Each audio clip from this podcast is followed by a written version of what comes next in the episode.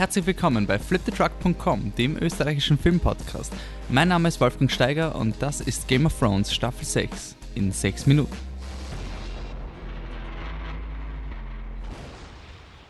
Ja, okay, herzlich willkommen alle wieder zum achten Game of Thrones Podcast. Wir sind wirklich in den, im Endsprint der sechsten Staffel mit Folge 8 No One. Ähm, eine ziemlich, sagen wir mal, kontroverse Folge, weil es einfach, gibt es kein Schönreden, es war für mich die schwächste Folge von der Serie.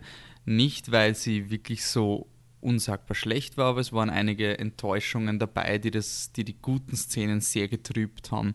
Ähm, wie immer habe ich sechs Minuten Zeit, um meine Gedanken zu fassen und ähm, danach habe ich noch Zeit, auf eure Kommentare einzugehen.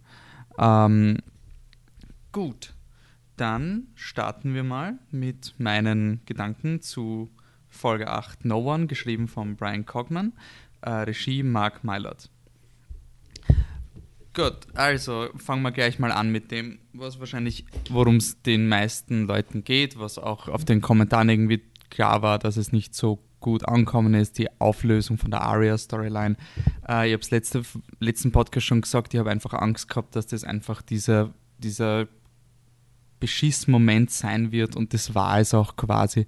Es ist wirklich einfach eine, eine billige Art gewesen, um Suspense aufzubauen für eine Woche und ja, das hat mir einfach überhaupt nicht gefallen.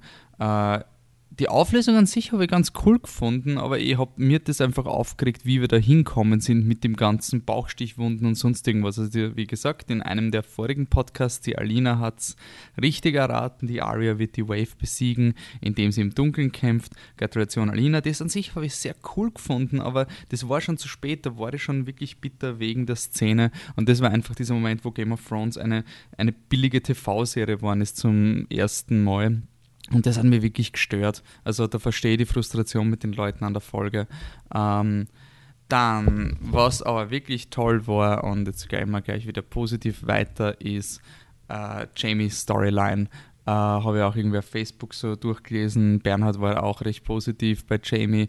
Ähm, ja, die ganze Idee mit River Run habe ich, finde ich, super gelöst gefunden, ähm, dass die Brienne da ist und wieder weggeht und quasi sich nichts verändert. Also sie hat ja den Blackfish dann nicht mitgenommen. Es ist schon ein bisschen, naja, konstruiert, damit du Jamie und Brienne hast. Also das ist auch so einer dieser Momente, wo Game of Thrones weniger organisch die Story erzählt, als einfach, sie wollen diese beiden Figuren zusammenbringen.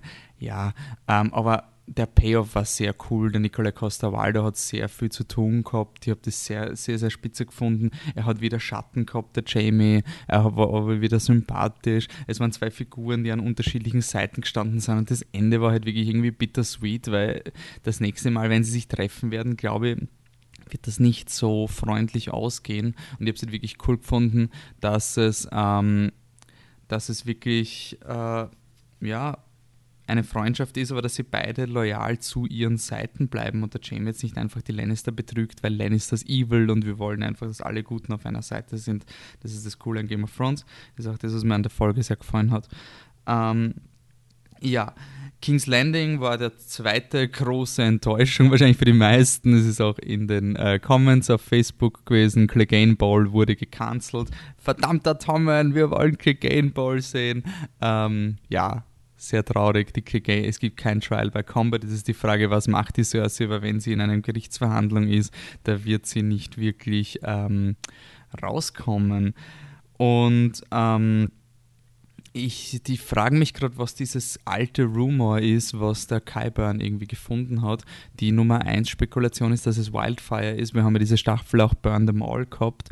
Aber ganz ehrlich, ähm, ich hoffe, dass das nicht, also es kann schon sein, dass Wildfire ist, aber ich hoffe weiterhin, dass King's Landing stehen bleibt. Ich finde, das High Sparrow ist extrem interessant, diese Staffel, genauso wie die Tyrells. Ich finde den High Sparrow einfach toll, weil er, und das Trial by Combat war ein Scheißdreck und es ist, es ist aus taktischen Gründen abgeschafft für die Cersei, aber es ist auch eines, ein sozialer Fortschritt, weil dieses Gerichtssystem ist ein absoluter Schwachsinn. Also an sich finde ich den recht gut nur ähm, es ist natürlich for the wrong reasons, aber trotzdem irgendwie macht der High Sparrow sehr viel, obwohl ich mit seinen fundamentalistischen Meinungen nicht auf der Seite bin. Er ändert sehr viel am System und das finde ich sehr interessant. Ähm, ich werde dann später nochmal dazu kommen, sobald ich zu den Kommentaren komme. Ähm, ja, äh, zweite, zweiter Moment, der ein bisschen schwach war, war die Tyrion-Storyline. Wir wissen nicht, wo der Varys hingeht. Ich schätze mal, er geht nach Westeros, um jemanden zu rekrutieren. Dann haben sie einen riesigen Shot von dieser Flotte und dann haben sie aber kein Geld mehr, um die Danny irgendwie zu inszenieren. Und das war wirklich wie in Staffel 1, so auf einem Set, wie in einem Theaterstück, dass die Danny kommt. Es war schon ein bisschen sehr billiger Suspense. Also es war der zweite billige TV-Moment oh Gott, wo ist sie, wo ist sie? Oh, die Danny kommt, ja. Ähm, aber ich finde es trotzdem cool, dass der Tyrion mal falsch liegt, weil der Tyrion ist normalerweise diese Figur, die eh immer alles richtig macht. Ich habe es eigentlich cool gefunden, dass der Grey Worm jetzt recht gehabt hat. Aber ähm, jetzt ist halt die Frage, was da jetzt in dieser Storyline noch kommt. Zu Danny gibt es dann nachher in den Kommentaren noch ein bisschen eine Diskussion. Ich will nur ganz kurz den, die letzte Minute nützen, um eben den Hound, der jetzt nicht gegen seinen Bruder kämpfen wird im Trial by Combat von der Cersei, Hashtag Clegane Bowl. Ähm, der ist jetzt unterwegs bei den Brotherhood Without Banners, habe ich sehr, sehr toll gefunden, dass die wieder da sind, einfach, dass da wieder alles in, ins Boot geholt wird. Und ich glaube irgendwie, dass da eine Art Thema mit Frustration mit diesem monarchischen System durchgezogen wird. Und das glaube ich deswegen, weil man jetzt die Tully-Armee die ist quasi jetzt total frustriert. Die sind jetzt, die haben sich ähm, auf das, die haben alle ihre Befehle befolgt vom Edmure, nur weil er Highborn war, nur weil er es befolgt haben, auch wenn sie wussten, dass es ein schlechter Befehl war. Und jetzt sind sie den Lannisters ausgeliefert. Ich glaube, die ganze Tully-Armee ist jetzt sehr, sehr anfällig für so Brotherhood without Banners, dass die einfach sagen, okay, scheiß drauf, wir wollen einfach unser Land beschützen. Und das finde ich sehr interessant. Ich glaube, der Brotherhood kommt erst nächste Staffel, weil ich bin neugierig, ob sie in nächste Folge kommen. Aber ich glaube nicht. Ich glaube, das wird eher so eine kleine Storyline, die größer wird mit den Tullys.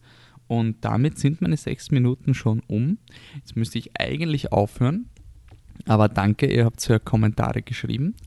Und ähm, deswegen möchte ich nur ganz kurz zurückkommen zur Aria. Der Bernhard hat noch geschrieben, dass er es sehr schön findet, dass das Theaterstück sich spiegelt mit der ähm, Rede und der Reaktion von Cersei. Also dass die Cersei im Theaterstück bei der Aria auf ähm, Wut und, und Hass ist und gleichzeitig ähm, hat man, im, hat man in der gleichen Folge die Szene mit I Choose Violence mit der Cersei wenigstens ein bisschen ein Payoff für den Mountain, wo er diesen einen ähm, militanten äh, Gläubigen ein bisschen sehr ähm, gory abfertigt. Das war sehr, sehr coole, äh, das war natürlich ein bisschen übertrieben, aber es war trotzdem irgendwie lustig anzuschauen.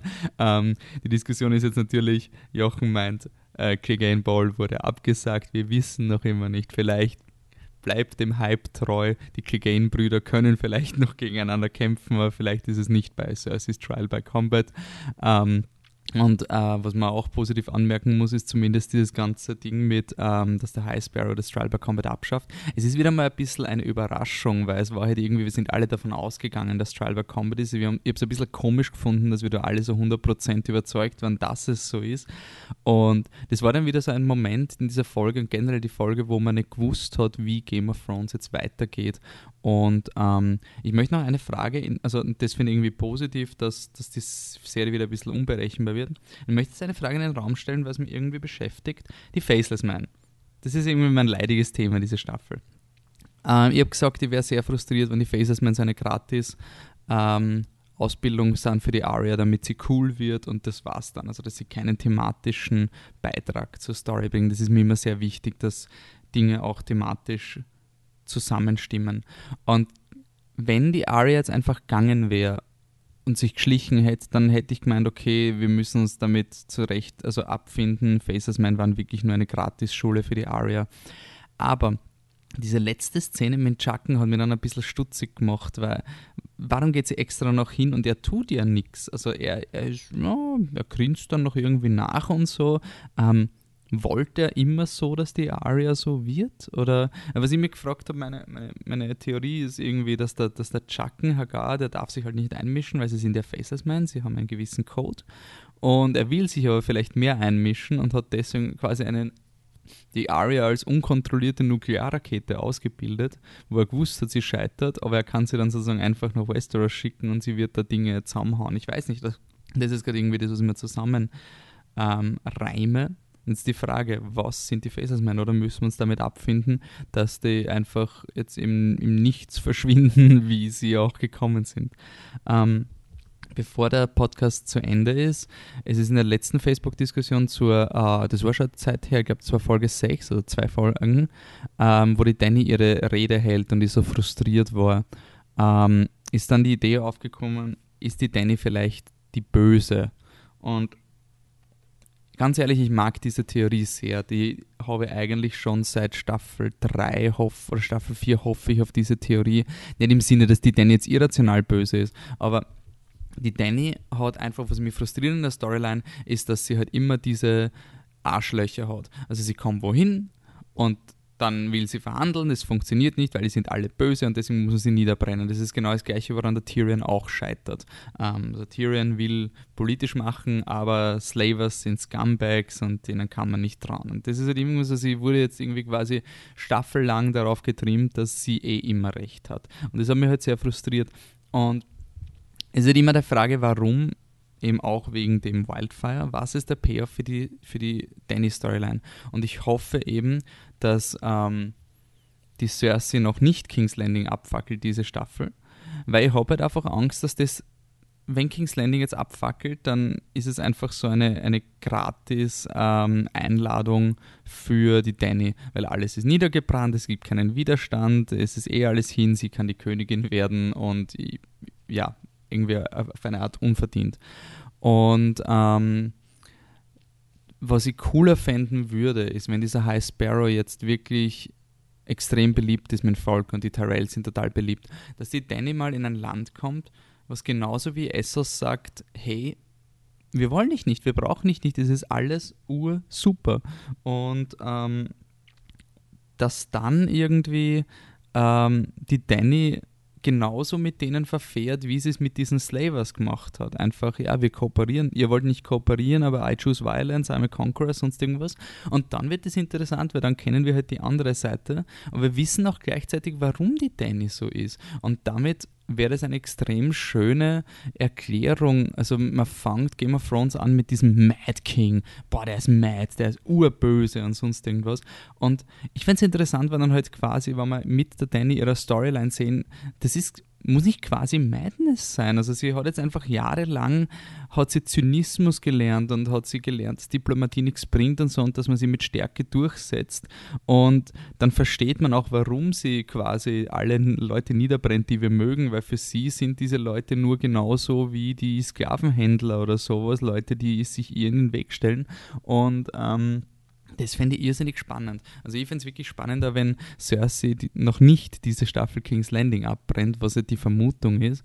Mein, meine ganz große Hoffnung, warum das nicht passieren wird, ist, wir haben in den Brain seinen Visionen diese Staffel den Drachen gesehen, der über King's Landing fliegt und dann das Wildfire, was explodiert.